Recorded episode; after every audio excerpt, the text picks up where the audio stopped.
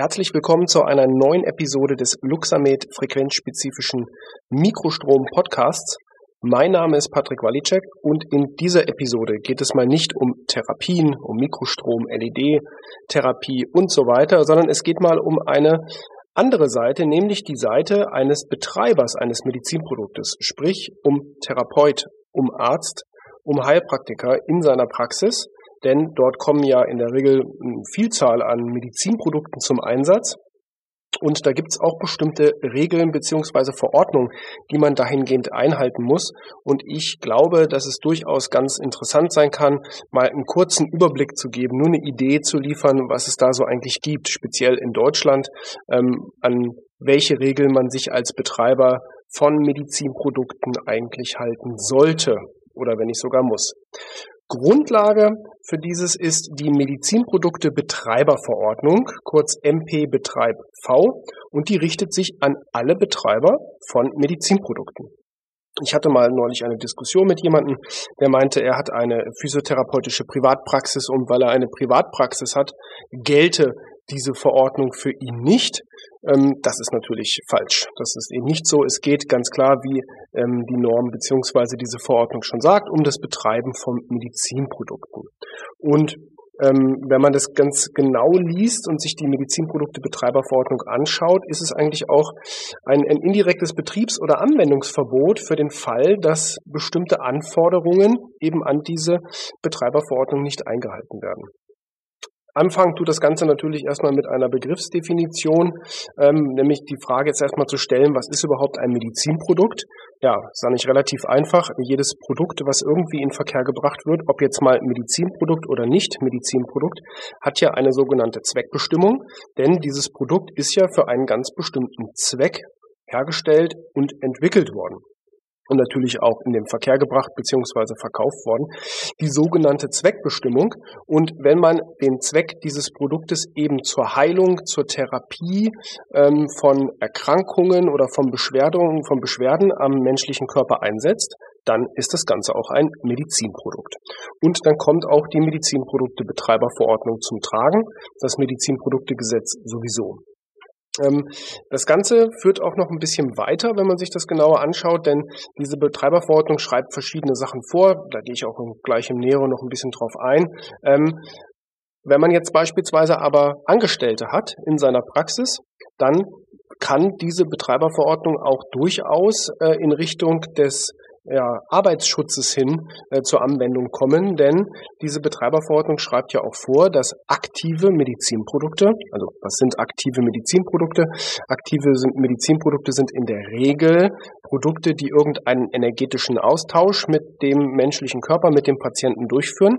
Da gibt es so eine, eine Regelung, gibt es verschiedene Regeln, die man ähm, durchgehen muss und anwenden kann äh, und dann erkennt, ob man ein aktives Medizinprodukt hat oder nicht.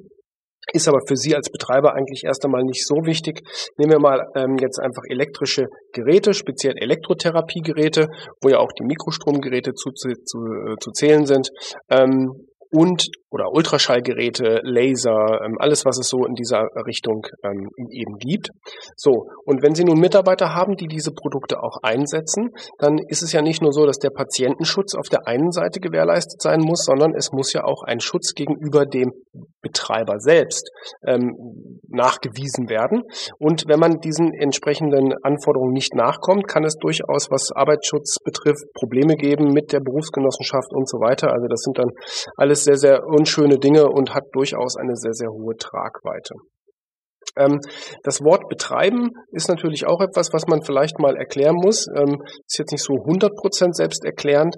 Ähm, betreiben eines Medizinproduktes beinhaltet im Prinzip erstmal das Errichten, also das Aufbauen in der Praxis, das Installieren, das Bereithalten in der Praxis alleine schon, also noch nicht mal die reine Anwendung, die Instandhaltung, also Wartungen, Kontrollen, die durchgeführt werden, ähm, gegebenenfalls ein Aufbereiten, wenn man ein solches Produkt aufbereiten kann und muss, ähm, und natürlich das Anwenden selbst.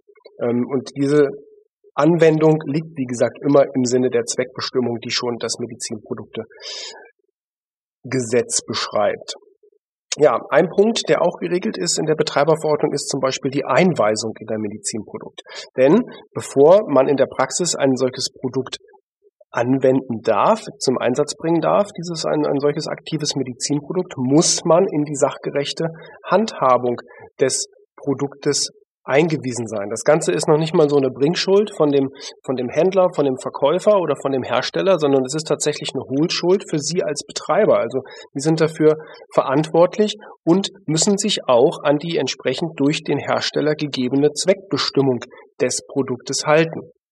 Ja, also da gibt es verschiedene, ähm, verschiedene Dinge, die dort durchaus eine, eine, eine, eine große Tragweite haben können und relativ wichtig sind. Fügen müssen aber wie gesagt, das nur bei Praxen ab 20 Angestellten. Nächster wichtiger Punkt sind natürlich sicherheitstechnische Kontrollen.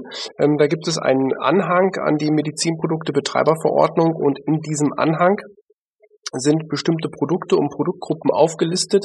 Also gehen wir mal von einem Elektrotherapiegerät aus. Die sind dort nämlich aufgelistet. Das bedeutet, die unterliegen der Verpflichtung der sicherheitstechnischen Kontrolle. Das muss mindestens alle zwei Jahre passieren, ist dann eine Überprüfung der elektrischen Sicherheit, so wie es äh, in den Praxen eigentlich gang und gäbe ist, auch beispielsweise bei einer Kaffeemaschine, die auch elektrisch geprüft werden muss. Das Prüfungsverfahren bei einem Medizinprodukt ist ein bisschen aufwendiger als bei einer Kaffeemaschine. Aber auch dort, so wie Sie angestellte Mitarbeiter haben, sind Sie verpflichtet, diese prüfen zu lassen. Ähm, und bei Medizinprodukten halt auch aus der Verpflichtung der Medizinprodukte-Betreiberverordnung heraus, diese eben auch prüfen zu lassen. Ähm, diese Prüfung darf nur von Personen durchgeführt werden, die natürlich eine entsprechende Befähigung dazu haben. Ja, der nächste Schritt wäre oder der nächste Punkt ist das Medizinproduktebuch. Das Medizinproduktebuch ist, ich sage immer so, das ist so wie das Serviceheft beim Auto. Das gehört im Prinzip zum Produkt direkt mit dazu. Und dieses Medizinproduktebuch, das unter, äh, beinhaltet unter anderem den Namen des Produktes, Belege, Belege über die erstmalige Funktionsprüfung und auch die Einweisung in das Produkt. Ja, der letzte Teil, auf den ich noch gerne eingehen möchte, ist das Bestandsverzeichnis, denn alle aktiven Medizinprodukte müssen in einem Bestandsverzeichnis geführt werden. Ähm, und um Ihnen das ein bisschen leichter zu machen, wir haben speziell für die Luxamed äh, Mikrostromanwender eine Vorlage ähm, gebastelt, gebaut, eben eine Vorlage dieses Bestandsverzeichnisses und das ist bei uns auf der Internetseite im internen Schulungsbereich, im Online-Trainingsbereich auch zum Download zur Verfügung gestellt, weil das ist durchaus auch ein, ähnlich wie das Medizinproduktebuch ein wichtiger Aspekt meiner Erfahrung nach, ähm, wenn ich mal von Praxen gehört habe, die auch mal eine behördliche Kontrolle, eine Inspektion hatten, waren das immer die Dinge, die auch abgefragt wurden. Also das zum einen das äh, Medizinproduktebuch zu den entsprechenden Medizinprodukten, ob da auch die Einweisung drinne klar geregelt ist, wer in das Produkt eingewiesen ist, wer es somit auch benutzen nur darf in der Praxis. Dann die sicherheitstechnischen Kontrollen, dass die auf dem aktuellsten Stand sind bei den Geräten und ob ein generelles Bestandsverzeichnis in den Praxen vorhanden ist. Und ja, das war's eigentlich auch schon zu unserem, äh, zu unserer dieswöchigen Episode unseres äh, Podcasts. Wie gesagt, es ging einfach mal darum, einen kurzen Überblick zu geben, was sind eigentlich so die Anforderungen an Betreiber. Die sind durchaus noch wesentlich weit weit gefächerter als die, die ich jetzt äh, dargelegt habe. Mir ging es ja auch nur darum, sie so ein bisschen dahingehend zu sensibilisieren. Ähm, die Medizinprodukte-Betreiberverordnung ist äh, kostenlos. Im Internet einfach mal bei Google eingeben, kann man die sich als PDF runterladen. Also ich kann es nur jedem Betreiber von Medizinprodukten, also jedem Praxisinhaber empfehlen, dort einfach mal reinzuschauen und zu gucken, was passt jetzt auf mich, auf meine Praxis was passt auf meine Produkte und wo habe ich da vielleicht auch ein bisschen einen Nachholbedarf in der Richtung. Ich hoffe, Ihnen hier ein paar gute Tipps haben geben zu können und freue mich, dass Sie so lange ähm, durchgehalten haben, auch wenn dieses Thema ja Verordnungen, Gesetze und so weiter immer ein bisschen trockenes Thema ist. Hoffe ich, dass Ihnen auch diese Episode wieder gefallen hat. Ich würde mich freuen, wenn Sie auch nächste Woche wieder dabei sind, wenn es heißt Luxamed äh, Mikrostrom Podcast. Ähm, was nächste Woche Thema ist, weiß ich auch dieses Mal noch nicht, wie ähm, in den letzten Episoden auch, aber da wird mir bestimmt noch etwas Schönes einfallen. Dann sage ich noch einmal vielen Dank fürs Einschalten. Ich wünsche Ihnen alles Gute und bis nächste Woche.